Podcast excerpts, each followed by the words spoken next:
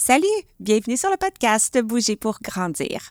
Dans cet épisode, j'ai parlé de motricité fine avec Sabrina Catudal, étudiante finissante à la maîtrise en ergothérapie, qui a elle-même un podcast qui s'intitule Expression réadaptation.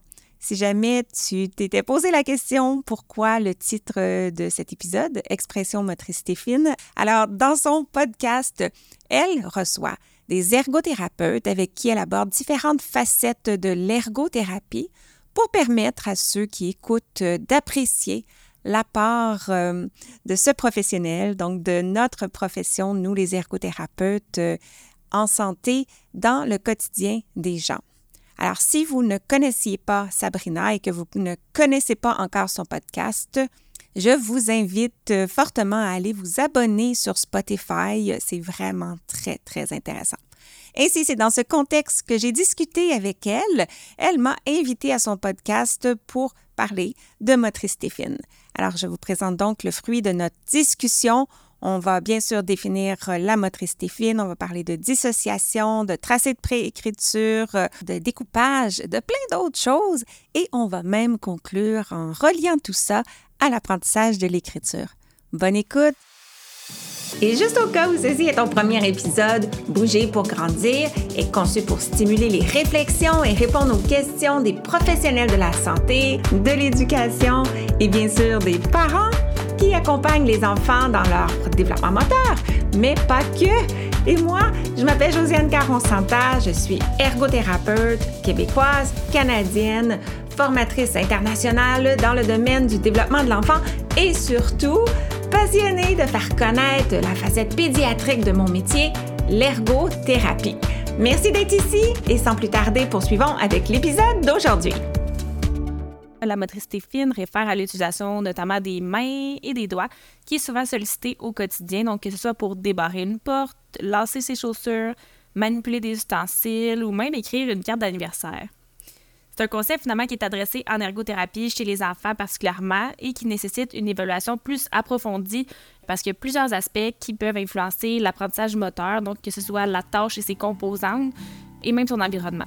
J'espère que je réussirai à vous intriguer sur ce concept et à vous montrer qu'il est possible de s'exercer dans le plaisir au profit du développement moteur fin de notre enfant. Bonne écoute! Donc, ce matin, je reçois Josiane Caron-Santa, ergothérapeute et membre de l'Ordre des ergothérapeutes du Québec. Donc, bonjour, Josiane. Salut! Notre sujet du jour, on va plus aborder la motricité fine.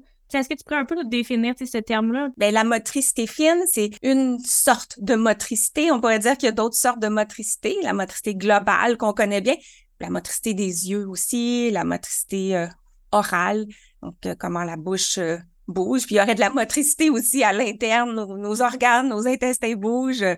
Donc, la motricité fine, c'est un type de motricité qui, elle, s'adresse à décrire finalement, quand on en parle, les mouvements des doigts. Donc, la motricité qu'on dirait distale, proximale, proche du centre du corps, distale, loin du centre du corps, c'est la motricité qui nous permet de faire la majorité de nos activités de la vie quotidienne, hein, parce que si on pense à ce qu'on fait dans une journée, il n'y a pas grand-chose qui ne dépend pas de mouvement des mains. Ben, c'est sûr qu'on peut, on peut socialiser et tout ça, mais regarde, je fais des gestes là déjà et je, je complémente mon langage avec euh, mes mouvements des mains pour euh, s'habiller, pour euh, faire mon hygiène, utiliser la toilette, pour apprendre, un crayon, pour s'amuser, faire des loisirs, du bricolage, des jouets. Donc, on utilise nos mains toute la journée puis nos mains sont très, très utiles au niveau de la cognition aussi. Donc, c'est à travers les explorations des, formes et euh, des textures et tout ça. Donc, ça aide à développer finalement nos perceptions. Alors, quand on parle de motricité fine, on parle de la possibilité de quel type de mouvement on peut faire avec euh, nos mains, nos doigts et aussi de la qualité. Par exemple, on pourrait parler des types de préhension. Donc, euh, si je veux prendre un crayon, ben, je peux le prendre avec toute la main ou je pourrais le prendre avec une prise plus fine avec les doigts aussi. Alors ça, c'est une façon de décrire un aspect de la motricité fine, qui est l'appréhension.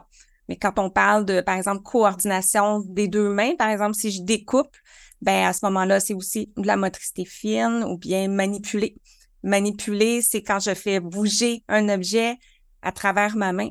Alors, si je prends un crayon et je le retourne sur lui-même, par exemple, quand j'écris, mais je veux effacer, puis une petite gomme à l'autre à l'autre bout, ben, ça s'appelle une rotation complexe du crayon. Puis ça, ben, c'est un type de manipulation. Et tout ça, ben, ce sont des mouvements qui sont utiles pour aller gagner de l'efficacité dans mes activités. Par exemple, si on reprend l'exemple du crayon pour effacer quelque chose, ben, si j'ai pas cette habilité-là de développer, ben, qu'est-ce que je vais faire? Ben, je vais aller recruter l'autre main pour tourner mon crayon. Donc, euh, ça fonctionne, c'est fonctionnel, mais c'est pas aussi peut-être efficace. Euh. donc, la motricité fine, c'est un peu ça. Puis comme ergothérapeute, ben, on s'y intéresse parce que les gens, les familles peuvent venir nous voir parce que un enfant va avoir ce qu'on appelle des situations de handicap, donc quelque chose dans le quotidien qui est plus difficile à faire, quelque chose que soit l'enfant a besoin de faire ou quelque chose qu'il aimerait faire. Et si c'est un besoin, ben à ce moment-là, l'ergothérapeute va évaluer, va déterminer d'où vient le défi. Puis parfois, le défi peut venir de la dimension physique, comme la motricité fine, parce que là, il y a d'autres dimensions physiques, comme le sensoriel, la, posture, etc. On, y pense pas à quel point finalement nos mains, on l'utilise euh, quotidiennement. je me dis quand je déborde ma porte chez moi, j'ai une clé, j'ai mon pouce puis mon index qui essayent de manipuler. Donc j'essaie un peu de refaire des liens là avec ce que ce que tu dis. Puis c'est vrai qu'on les utilise beaucoup. Puis je voulais savoir, est-ce qu'il y a un peu des âges, euh, tu sais, qu'on pourrait situer, tu sais, des fois, là, on parlait un peu de découpage, euh, sais, à quel âge on pourrait avoir des ciseaux, finalement, donner des ciseaux à notre enfant, ou encore de commencer peut-être des petits traits euh, sans, être dans l'écriture, mais vraiment des traits plus préscolaires ou je sais pas comment qu'on le, nomme exactement, mais donc je te laisserai y aller. Moi, je les appelle les tracés de préécriture. Mais oui, on pourrait aussi dire ce sont des traits préscolaires, des, des tracés qui servent à commencer à développer toute l'orientation dans l'espace, des tracés qui vont mener éventuellement à des dessins, puis à, des lettres. Mais si je reviens, par exemple, aux, ciseaux, bien, dans le fond, ce que tu abordes, c'est le sujet des outils. Donc, contrôler des outils, c'est une composante de la motricité fine, des ustensiles, crayons, ciseaux, par exemple. Et l'utilisation des outils va débuter par l'intérêt. Alors, tout comme on va pas demander à un bébé de 9, 12 mois d'essayer de prendre sa cuillère pour prendre sa nourriture tout de suite. On va juste lui donner la cuillère quand il va montrer des signes qu'il est intéressé. Il va tirer la main puis je veux toucher à ça. Puis on le laisse jouer à sa guise. Mais c'est un peu la même chose. quand on sent que l'enfant a remarqué les ciseaux, puis une bonne façon de lui faire remarquer des ciseaux, c'est quand on, on les utilise nous-mêmes. Par exemple, on peut couper la, collation de l'enfant, puis dire je coupe, je coupe, je coupe ta collation. Puis à un moment donné, il va signifier qu'il y a de l'intérêt pour cette patente-là qui transforme sa collation. Fait que là, on peut passer à une, autre étape de l'intérêt qui va être de lui faire toucher des ciseaux. Puis là, ben, on prend des ciseaux sécuritaires, évidemment, là, comme ceux qu'on trouve dans les, petits kits de, médecins, de vétérinaires ou des, choses qui coupent pas. C'est vraiment juste du plastique, il n'y a pas de lame. Et euh, à la rigueur, l'enfant va peut-être même euh, porter à sa bouche parce qu'il explore peut-être encore à 18, 24 mois encore là, par ce, médium-là. Fait qu'on respecte le niveau de développement finalement où l'enfant est. Fait qu'on peut commencer très jeune à mettre en place l'intérêt pour, euh, par exemple, les ciseaux.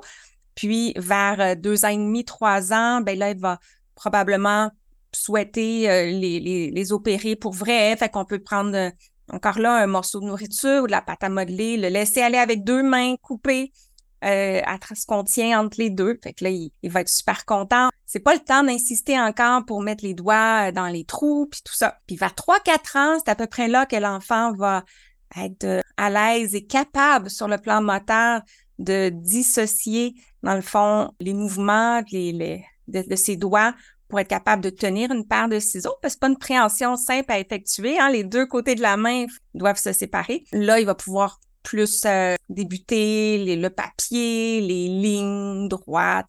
Et ça, ça va évoluer euh, tranquillement, les courbes, les formes plus complexes. Puis le, découpage, pas mal vers 6-7 ans, l'enfant peut découper pas mal tout sur des petites lignes avec assez de précision. Même chose pour le crayon. Quand l'enfant commence à s'intéresser à ça, ben, on prend une grande feuille, euh, on commence avec euh, peut-être des grosses pastilles là, qui sont faites pour les tout petits de crayon de cire qui peut venir avec tout la main. C'est très sensorimoteur au début, l'intérêt pour l'outil. Donc, c'est un outil qui produit des couleurs et l'expérimentation libre, c'est ça qui est le fun pour l'enfant. Jusqu'à un moment donné, ben, il va remarquer qu'on fait des tracés plus droits, puis on peut en faire euh, près de lui. Puis là, ben, il va essayer de nous imiter. Puis c'est là qu'on les tracés de préécriture commencent à s'installer. Donc, il se développe un peu une espèce d'alphabet de, de différents traits, comme la verticale, l'horizontale, euh, quelque chose de plus euh, circulaire.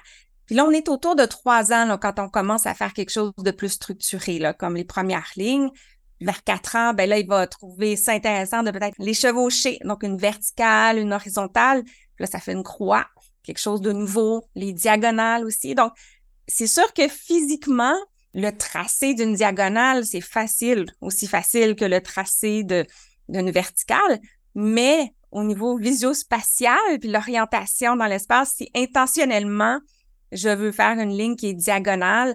Et là, pour rendre ça plus concret, disons que je veux dessiner un soleil, mais mes rayons, ils, ne voudront pas être toujours dans la même direction, donc je dois faire des diagonales. Donc, ça s'accompagne de tout le développement qu'on va dire perceptif puis cognitif en même temps.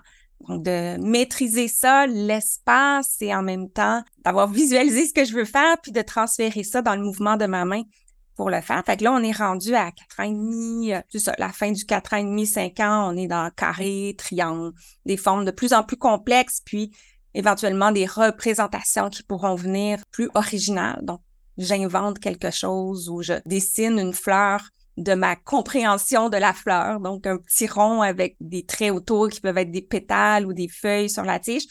Alors, ça peut évoluer comme ça.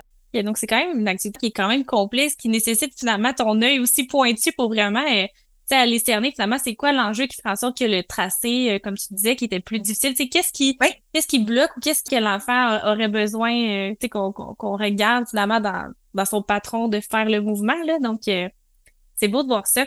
Je voulais un peu juste remettre le concept de dissociation. Là. Je sais que personnellement, j'avais utilisé le ton activité pour les becs, là, j'ai, j'ai bien apprécié. Ah, oui. Donc ça, c'était de la dissociation, pour les mains, là, dans le juste pour un peu euh, mettre en contexte, euh, c'était comme euh, cinq beignes qu'on peut mettre au niveau des mains, puis qu'il y a des séquences, pour essayer de, de lever les doigts de la table. Mais je voulais savoir aussi, tu la dissociation plus main, puis même au niveau du corps, parce que dans le fond, l'écriture, tu sais, oui, on est au niveau de la main, mais il y a aussi tout le bras qui s'ensuit. Donc, si tu peux un peu nous, nous en discuter à ce niveau-là aussi. Mais la dissociation, on peut l'avoir un peu comme une des des capacités qui est sous-jacente à la capacité d'avoir une belle motricité fine. Alors, si je fais rapidement un petit tour du développement, quand le bébé naît, il n'a pas le contrôle de ses mouvements, puis aussi il bouge en bloc. La main bouge, mais l'autre main bouge en même temps, tout bouge, euh, il tourne la tête, tout le corps tourne, donc il est pogné dans un bloc. Donc, il n'est pas dissocié. Puis, un exemple de dissociation, de processus de dissociation que je trouve très concret, c'est de penser à un robot. Donc, euh, un robot, va dissocier clairement une partie du corps d'un autre, mais il les dissocie pas tout. Donc, il n'y a pas une dissociation très, très euh, fluide et, coordonnée, mais il dissocie certaines parties. Fait qu'au fil du temps, l'enfant apprend à coordonner un côté de son corps différent de l'autre, le haut du bas du corps. Et quand, quand je pense à une activité comme se balancer ou faire du vélo, le haut, le bas du corps font pas la même chose, le, côté droit, gauche du corps font pas la même chose en même temps non plus, puis même au niveau postural, ben, le devant, derrière du corps doit pouvoir se dissocier. Et là, ben, on s'en va vers les bras, les extrémités, puis on veut dissocier les bras de la tête. Donc, est-ce que le bras peut bouger séparément de la tête, du tronc? Est-ce que je peux plier au coude? Donc, bouger le bas de mon bras, juste mon avant-bras sans que l'épaule bouge? Le poignet de la main, puis chacun des doigts de la main. On voit quand les petits commencent à, découper, ils vont avoir les bras dans les airs, ils vont découper là euh, comme très, très, très fixé au niveau de, de tout le bras parce que c'est normal à trois ans, l'enfant n'est pas encore suffisamment dissocié. Et même chose quand il commence à colorier, c'est des gros mouvements de bras. Plus il vieillit, plus la dissociation s'installe, plus il arrive à faire des tracés juste avec son poignet ou juste avec des petits mouvements de doigts, ultimement, euh, qui est ce qu'on va avoir besoin pour avoir une écriture efficace. Donc, euh, ça, ça se développe. Euh, il y a une partie qui est naturelle par l'expérimentation, mais aussi pour que ça s'installe jusqu'au bout des doigts, l'enfant a besoin d'opportunités de manipuler puis de, de vivre différentes expériences avec les objets en fonction de son intelligence qui se poursuit. Donc, ce qui arrive, c'est qu'à un moment donné, l'enfant en vieillissant, puis en développant de l'intention, en disant, ben, je veux faire un carré, mais là, si j'essaie de faire un carré avec un gros mouvement de bras, c'est pas carré, c'est pas précis. Je me rends compte que il faut que je bouge moins plus mon mouvement est petit, plus il va être précis. Et de là, ben, l'enfant fait des essais-erreurs sur le plan moteur et va de plus en plus trouver le, le niveau de dissociation finalement optimal pour l'activité. Et si je ramène ça juste un petit peu au processus d'ergothérapie, quand je disais qu'un enfant vient nous voir parce qu'il y a une difficulté dans son quotidien qui implique les mains, nous, on va l'évaluer et on va mesurer peut-être au début son niveau de motricité fine. On peut remarquer qu'il a peut-être un, retard en comparatif avec euh, les, des enfants du même âge. Puis là, ben, on va à un autre niveau et on se dit, ben, pourquoi au niveau moteur fin, ça va un petit peu moins bien que les amis? Puis là, ben, on va voir c'est-tu au niveau de sa posture, c'est-tu au niveau de sa dissociation, c'est-tu au niveau sensoriel, c'est-tu au niveau de sa planification motrice?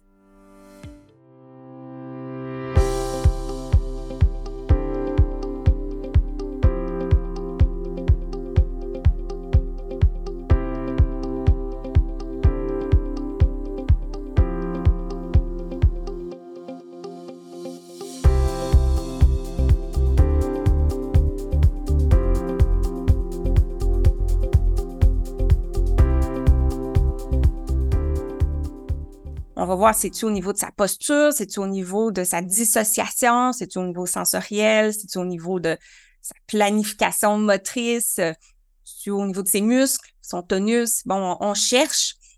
Les ergothérapeutes, on a une bonne connaissance du corps humain, du développement, et on se dit, OK, où est le besoin?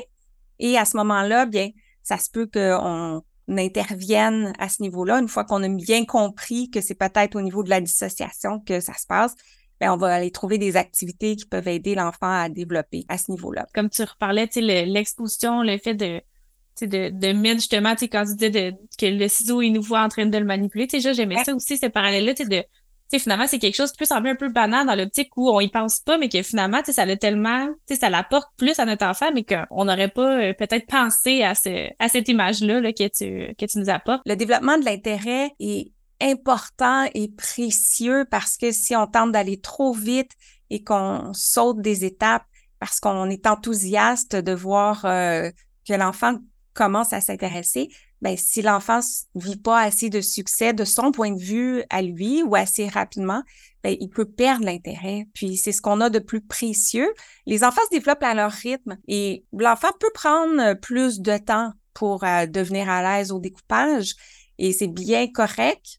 Mais si on, on essaie de le propulser trop vite avec des activités qui sont trop avancées, puis ça, c'est quelque chose qui, moi, je remarque que c'est tout à fait compréhensible et, logique, c'est que si l'enfant avait besoin d'un peu plus de temps pour développer sa motricité fine et que c'est pas avant peut-être trois ans et demi ou quatre ans qu'il devient intéressé de débuter le découpage, ben là, à quatre ans, on peut être tenté de dire, ben, ah oui, t'aimes euh, euh, j'avais Flash McQueen, puis c'est plus un intérêt de, notre génération, mais disons un, personnage d'intérêt de film ou tout ça, puis on, on, trouvait un projet de découpage sur ce sujet-là parce que oui, les, les intérêts sont importants pour la motivation, mais là, le, projet est beaucoup trop difficile.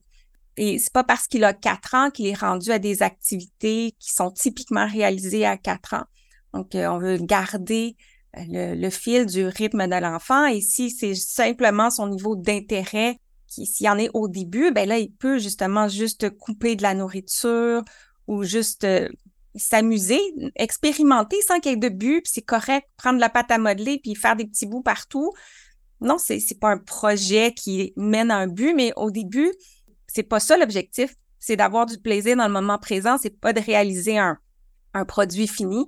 Et ça, cette étape-là, ben, arrive seulement quand l'enfant est, compétent avec son outil. Là, il peut utiliser son outil puis mettre toute son, sa concentration puis son plaisir sur la création. Mais tant qu'il est euh, très euh, concentré sur comment ouvrir et fermer un, ciseau, ben, c'est pas toujours gagnant de lui donner des activités qui seraient de son niveau d'âge, qui le challengerait trop avec des lignes trop petites. Et l'enfant, ben, il, il est capable de juger de son succès plus que des fois on lui donne le crédit. Donc, on va dire, ben, c'est pas grave, on a donné une, feuille à découper compliquée, il y avait une fée sur la feuille, puis il l'a coupée en deux. Mais l'enfant, nous, on va pas euh, intervenir, on va dire, c'est pas grave, on sait qu'il est pas rendu là, mais l'enfant, s'il a 3-4 ans, il aimerait ça couper autour de la fille, mais il n'y a pas de capacité encore. Avec lui, il s'en rend compte que c'est pas ça qu'il voulait faire. Puis ça, ça s'accumule, ces, ces petites expériences-là de non-succès.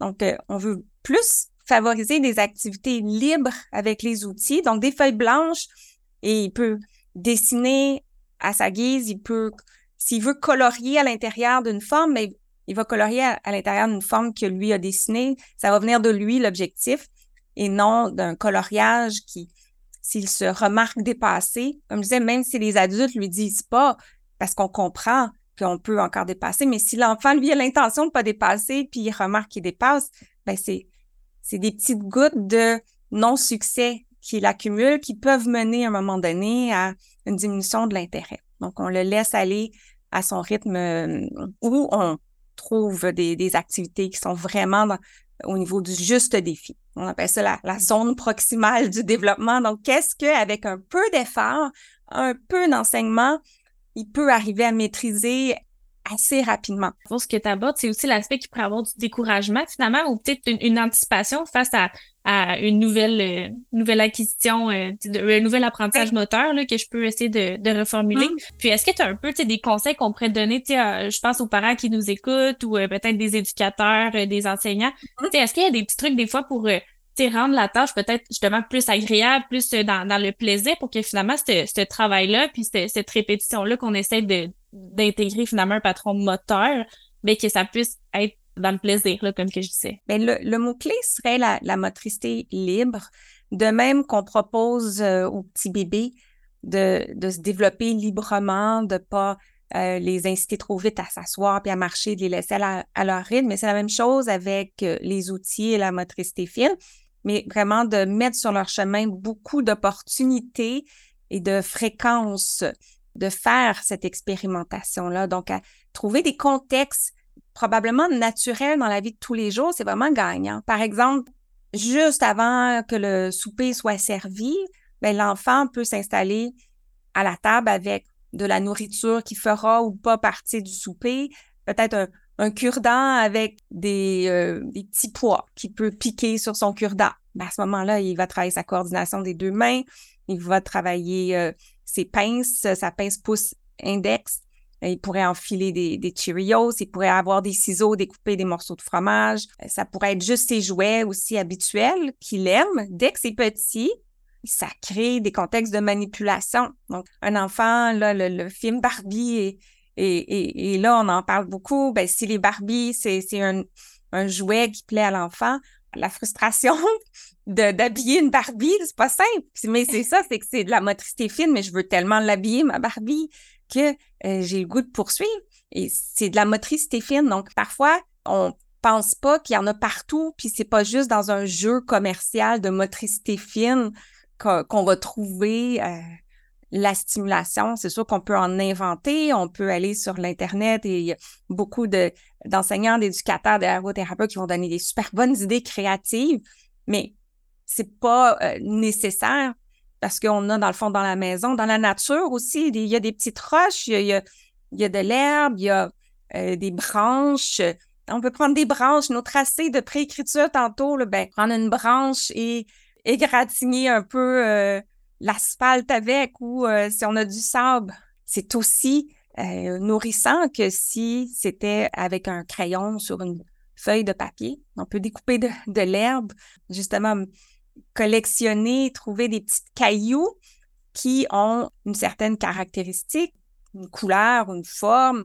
Et là, ben, on peut montrer à l'enfant, par exemple, d'en prendre comme deux, un après l'autre, dans la même main, puis là, de, de venir le camoufler dans le fond de la paume, puis d'aller le remettre encore là en ressortant avec la même main dans un, petit, euh, un petit contenant ou quelque chose. Dans le fond, l'enfant va les trouver tout seul, ces activités-là. Si il est dehors ou s'il est entouré de nourriture et d'outils, il va y arriver de lui-même. Avec un conseil, ça serait qu'il y ait beaucoup d'opportunités. Puis le, le plus grand obstacle à ces opportunités-là, parce qu'elles sont partout, c'est plus les, activités qui sont plus passives, comme les électroniques, la télévision, tout ça. Peut avoir certains mérites éducatifs, mais il faut pas qu'il y en ait beaucoup parce que ça, ça vient au dépend de l'exploration naturelle des objets de l'environnement qui, eux, vont vraiment contribuer à l'évolution, finalement, la progression de la motricité fine. OK, donc les possibilités sont multiples, et même, euh, tu sais, finalement, l'enfant a cette capacité-là, finalement, à trouver dans son environnement, être curieux, finalement, de son environnement pour euh,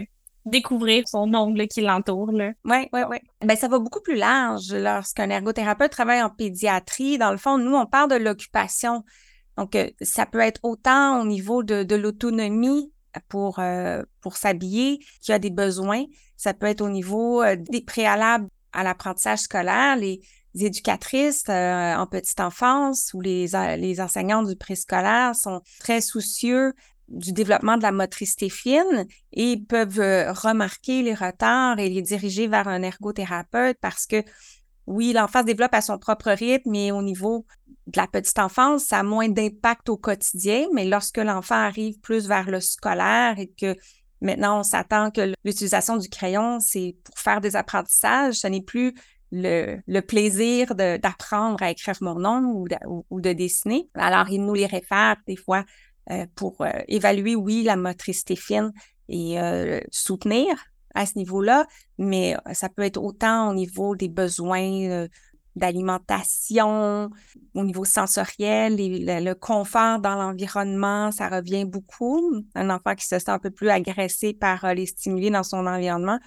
Donc, la motricité fine, c'est un des motifs de référence, mais il y en a beaucoup d'autres. Et lorsque l'enfant vieillit, c'est sûr que son occupation principale, c'est d'apprendre à l'école.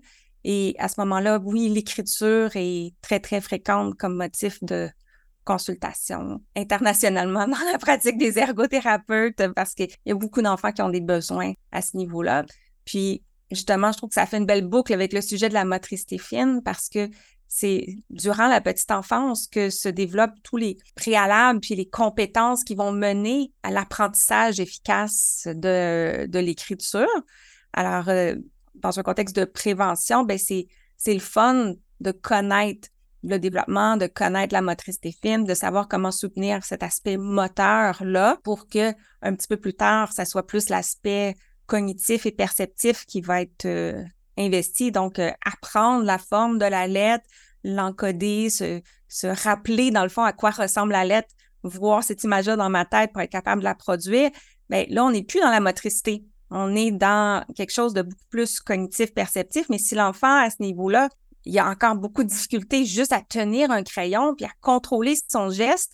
Ça y fait beaucoup de choses à gérer en même temps. Puis lorsqu'il vieillit juste un petit peu, ben là, même les aspects perceptifs sont supposés d'être maîtrisés. Et là, on lui demande de penser au contenu, à l'orthographe, la, structure de phrase, la grammaire, se, réviser, faire des paragraphes. Fait qu'à ce moment-là, ben, c'est sûr que si la motricité est encore euh, exigeante et demande de la concentration à l'enfant, bien, il, va éventuellement faire un compromis sur un de ces aspects-là. Il va probablement pas beaucoup aimer écrire parce que, et avec raison, ça demande beaucoup. Alors, si au moins la partie motrice, ben celle-là, on, peut créer beaucoup d'opportunités durant la petite enfance pour s'assurer que le, développement se consolide le plus possible avant l'entrée à la maternelle, puis aussi euh, passage au premier cycle, ben, c'est vraiment gagnant.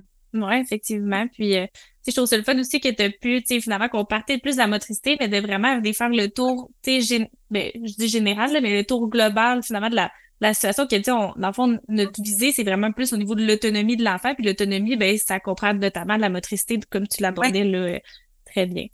Euh, je voulais savoir, dans le fond, moi, pour ma part, là, je trouve qu'on a quand même bien cerné un tour d'horizon de ta pratique. Mm. Euh, je voulais savoir s'il y avait un autre aspect que tu aimerais ajouter ou encore revenir sur quelque chose. Ben, merci de l'opportunité. Ça me fait penser à de, soulever le fait que l'ergothérapeute, dans le fond, on a parlé beaucoup de motricité puis de la dimension physique, mais on n'a pas parlé du fait qu'on s'intéresse autant à l'environnement et à l'occupation en tant que telle. Puis au niveau de l'environnement, ben, il, peut avoir beaucoup d'impact de la qualité de l'environnement sur euh, la, pratique d'activités manuelles. Et de là, je, lance le mot comme ergonomie, qui parfois on y pense quand on est un adulte et qu'on commence à avoir mal au poignet ou au dos quand on travaille longtemps un ordinateur, mais c'est super important pour les tout petits qui sont en développement.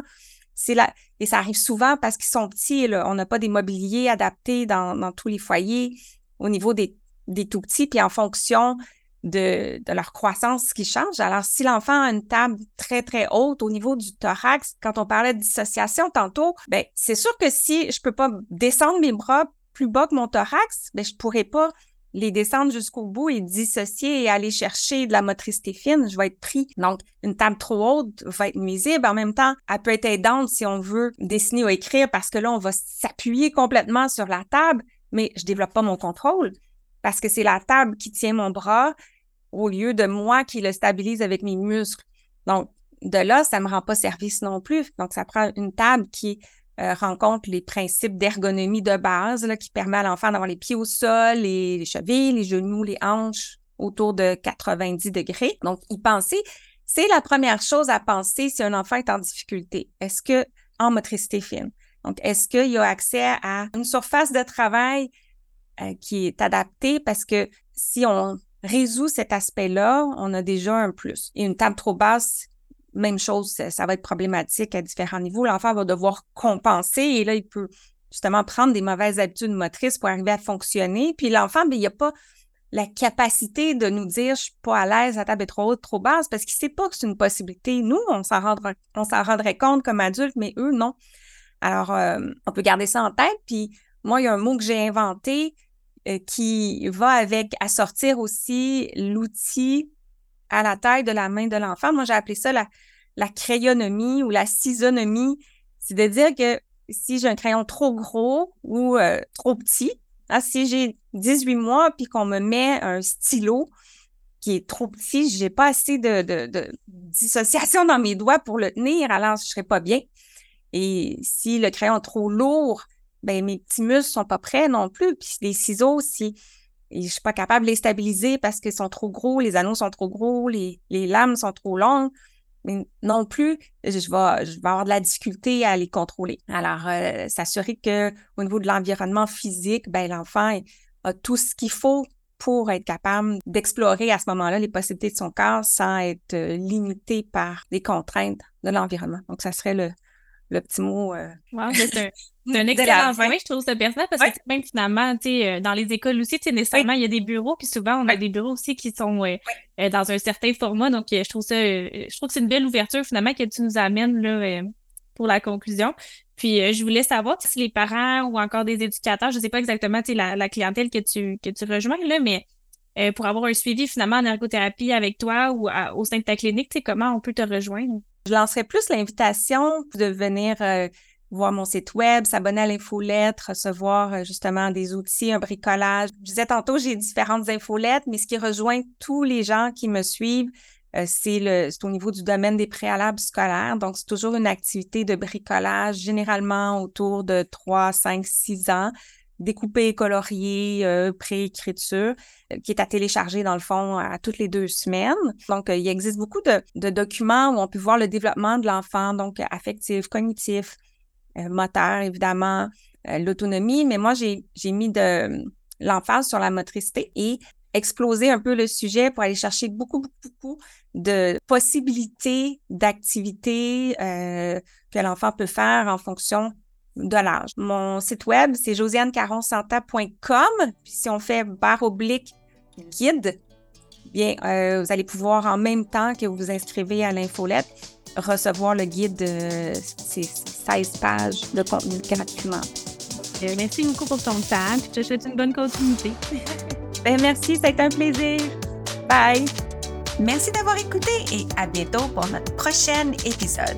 Et d'ici là, vous pouvez me retrouver quotidiennement sur les réseaux sociaux, consulter mon blog et profiter de mes ressources gratuites en joignant ma communauté au josianecaronsanta.com guide. Le podcast Bouger pour grandir est une production de l'Académie de formation JCSI, des formations en ligne sur le développement et fonctionnement de l'enfant de la perspective de l'ergothérapie. C'est tout pour cet épisode et sur ce, je vous dis à très très bientôt pour continuer à parler d'ergo. Bye!